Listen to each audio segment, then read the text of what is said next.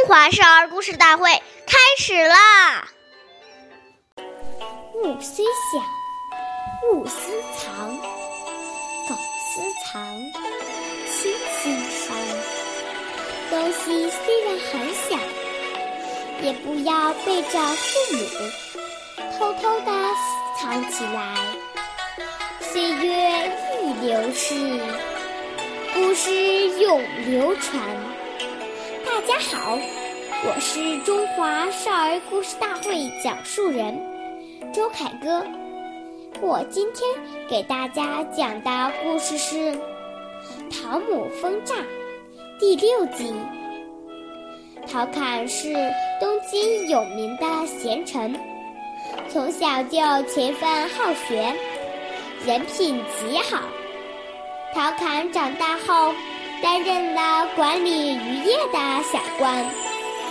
这一年，他托人带回家一坛腌鱼，孝敬母亲。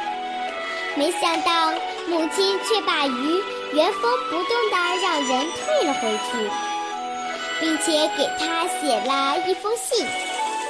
信中说：“你是国家的官士，怎么能用公家的东西孝敬母亲呢？”虽然只是一坛烟鱼，但也是为政不廉啊！陶侃深深记住了母亲的教导，从此他勤政为民，两袖清风，最终成为了晋朝著名的清官。下面请欣赏故事大会导师王老师为我们解析这段小故事。掌声欢迎！好，听众朋友，大家好，我是王老师。下面呢，我们把刚才这个故事给大家进行一个解读。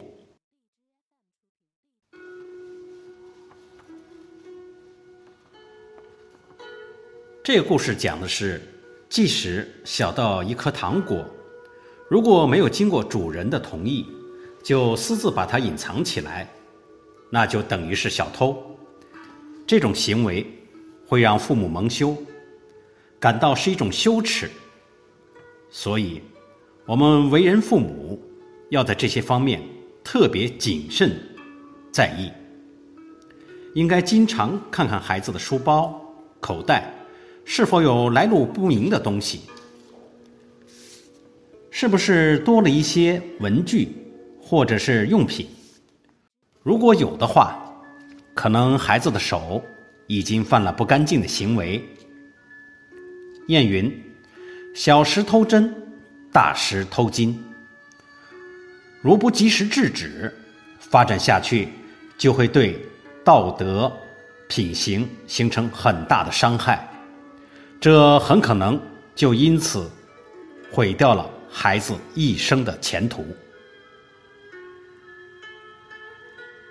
好，感谢大家的收听，我们下期节目再见，我是王老师。